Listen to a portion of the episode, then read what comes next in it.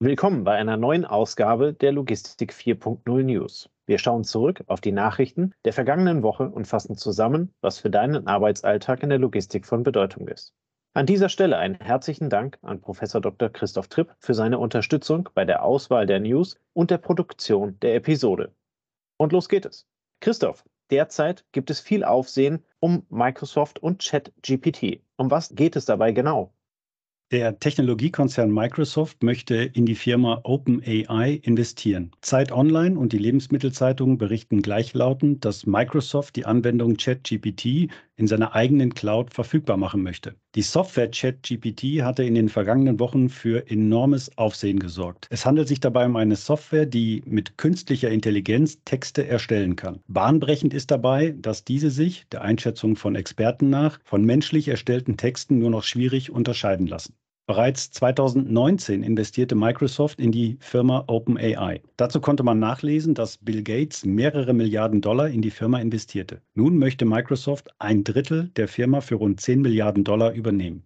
Dies ist insofern bemerkenswert, als dass Microsoft damit seinen Kunden in der breiten Masse eine Anwendung mit künstlicher Intelligenz zur Verfügung stellen könnte. Für Verwender der Software ergibt sich eine Zeitersparnis und eine entsprechende Arbeitsentlastung des eigenen Personals, die infolgedessen zielgerichteter eingesetzt werden können. Das Engagement von Microsoft wird jedoch kritisiert da ChatGPT teilweise noch falsche Informationen bereitstellt. Dieses Problem ist den Entwicklern bekannt und soll zunehmend gelöst werden. Microsoft schreibt dazu in einem eigenen Blogbeitrag, dass die Entwickler sogenannte Nutzungspläne beschreiben müssen, bevor sie Zugang zum Code bekommen. Zusätzlich gehe man verantwortungsvoll mit der Software um und habe bereits entsprechende Inhaltsfilter installiert. Tobias, wir bleiben bei Technologien. Wer steht denn im weltweiten Ranking bei den Downloads ganz vorne im vergangenen Jahr? Das Internetportal locationinsider.de berichtet von den zehn am häufigsten heruntergeladenen Shopping-Apps im Jahr 2022. Auf Platz 1 steht dabei die App von Shein, dem chinesischen Modekonzern, der seine Waren über seinen Onlineshop verkauft. Er expandiert bereits über die Grenzen Chinas hinaus. Mit 229 Millionen Downloads führt Shein das Ranking an. Auf Platz 2 folgt der indische Onlineshop Mishu mit 210 Millionen Downloads. Die App von Amazon findet sich in dem Ranking auf Platz 4 mit 195 Millionen Downloads. Der chinesische Konkurrent Alibaba liegt auf Platz 8 mit nur 660 Millionen Downloads. Shein wagte zuletzt den Schritt nach Europa. Eine hohe Anzahl der Downloads komme dabei laut einer Untersuchung des App-Marktforschers Apptopia aus Europa und den USA. Während der E-Commerce weltweit scheinbar weiterhin expandiert, expandiert leidet Deutschland weiterhin unter den Folgen der hohen Inflationsraten. Neben der bereits berichteten Konsolidierungsphase in der Logistik sind zunehmend Meldungen zu lesen, wonach auch in anderen Bereichen konsolidiert wird. Diese Woche berichtete das Portal Internet World, dass die Marken Mediamarkt und Saturn ab sofort gemeinsam auftreten. Für die Kunden bedeutet dies, dass sie Zugriff auf die Produkte und Dienstleistungen in allen Märkten und den beiden Online-Shops haben. Dazu CEO von Mediamarkt Saturn Deutschland Dr. Sascha Mager. Mit dem gemeinsamen Auftritt stärken wir die Schlagkraft der beiden Erfolgsbrands Mediamarkt und Saturn. Unsere Kundinnen und Kunden profitieren durch unsere gemeinsamen Aktivitäten von einem verbesserten Einkaufserlebnis. Denn nun stehen ihnen unser gesamtes Produktsortiment sowie die umfangreichen Serviceleistungen übergreifend in unseren Online-Shops und deutschlandweit in rund 400 Märkten zur Verfügung. Ab Mitte Januar werden die Marken in einer gemeinsamen Brandkampagne mit dem übergreifenden Markenlogo Let's Go kommuniziert. Dazu Michael Schuld, Chief Commercial and Marketing Officer der Mediamarkt Saturn Retail Group. Wir führen zwei starke Marken noch enger zusammen. Da ist es nur logisch, dass wir auch den Markenauftritt von Mediamarkt und Saturn unter einer gemeinsamen Kampagne präsentieren und den Kunden die zahlreichen Vorteile näher bringen, gemäß unserem Ziel, Technik für alle zugänglich zu machen und das Beste aus Technik herauszuholen. Neben dieser Meldung, die eine logische Konsequenz aus dem aktuellen Marktumfeld ist, berichtet aber der Spiegel, dass die oberste Verbraucherschützerin Ramona Pope, Vorsitzende des Bundesverbands der Verbraucherzentralen, eine Übergewinnsteuer für Lebensmittel ins Spiel bringt. Grund hierfür sind die extremen Teuerungsraten im vergangenen Jahr und der Verdacht, dass die Lebensmittelkonzerne im Zuge der Preiserhöhung auch ihre Marge deutlich erhöht haben. Mit einer Übergewinnsteuer solle dieser Gewinn abgeschöpft werden. Die verschiedenen Diskussionen und Meldungen zeigen, wie unterschiedlich die wirtschaftliche Lage in der Branche und den Regionen der Welt gerade ist. Christoph, welche neue Meldungen gibt es von Amazon?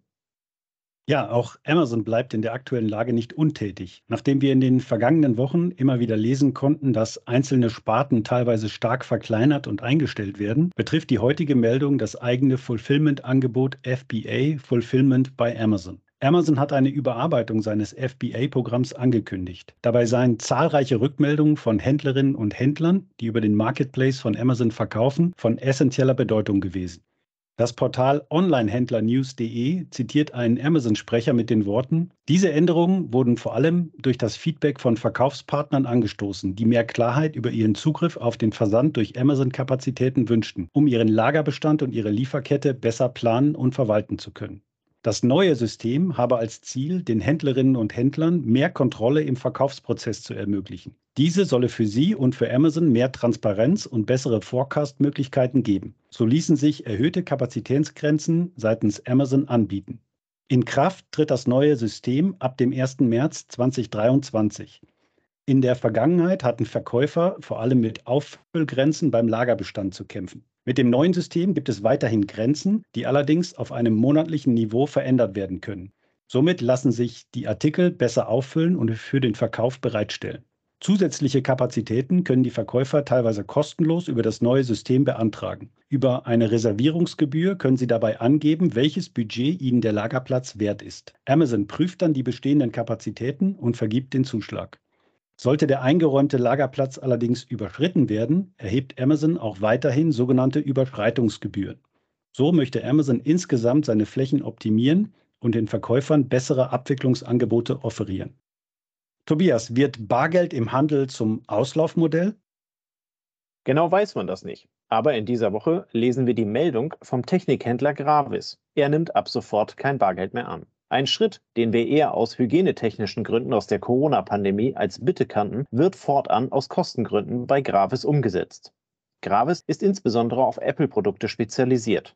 Die Maßnahme tritt in allen 40 Stores in Deutschland in Kraft. Kunden können weiterhin mit Karte oder Mobile Payment zahlen. Gegenüber Spiegel Online kommentierte Gravis laut Location Insider den Schritt wie folgt. Für uns als Händler ist bargeldloses Zahlen kostengünstiger, einfacher und es ermöglicht schnellere Prozesse. Neu sei dies allerdings nicht. Man habe über die vergangenen zwei Jahre in den Daten gesehen, dass der Anteil der Barzahlungen eigenen Angaben nach zu vernachlässigen sei. Der Anteil liege bei einem geringen einstelligen Prozentteil. Dies ist vermutlich auf die Preise der Apple-Produkte zurückzuführen. Das günstigste Smartphone bei Gravis liegt mit 399 Euro im Regal.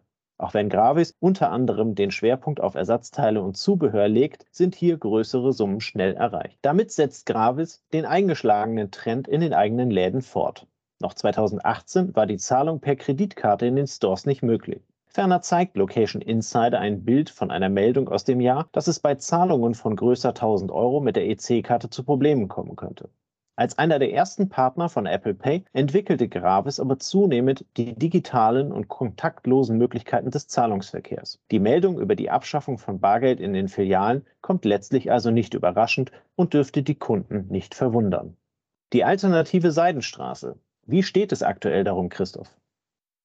Erst vor wenigen Wochen berichteten wir über die neue Seidenstraße und die europäischen Bemühungen, mit dem Global Gateway eine Alternative dazu anzubieten. Hier waren unter anderem die geopolitischen Verwerfungen und der Krieg in der Ukraine ein Grund, das Projekt zu intensivieren. Doch auch die bekannte neue Seidenstraße ist auf der Suche nach Alternativen. Das Problem, dass die bisherige Route durch Russland führte, ist für Logistiker wie zum Beispiel Maersk ein so großes Risiko, dass sie die Strecke nicht mehr bedienen wollen.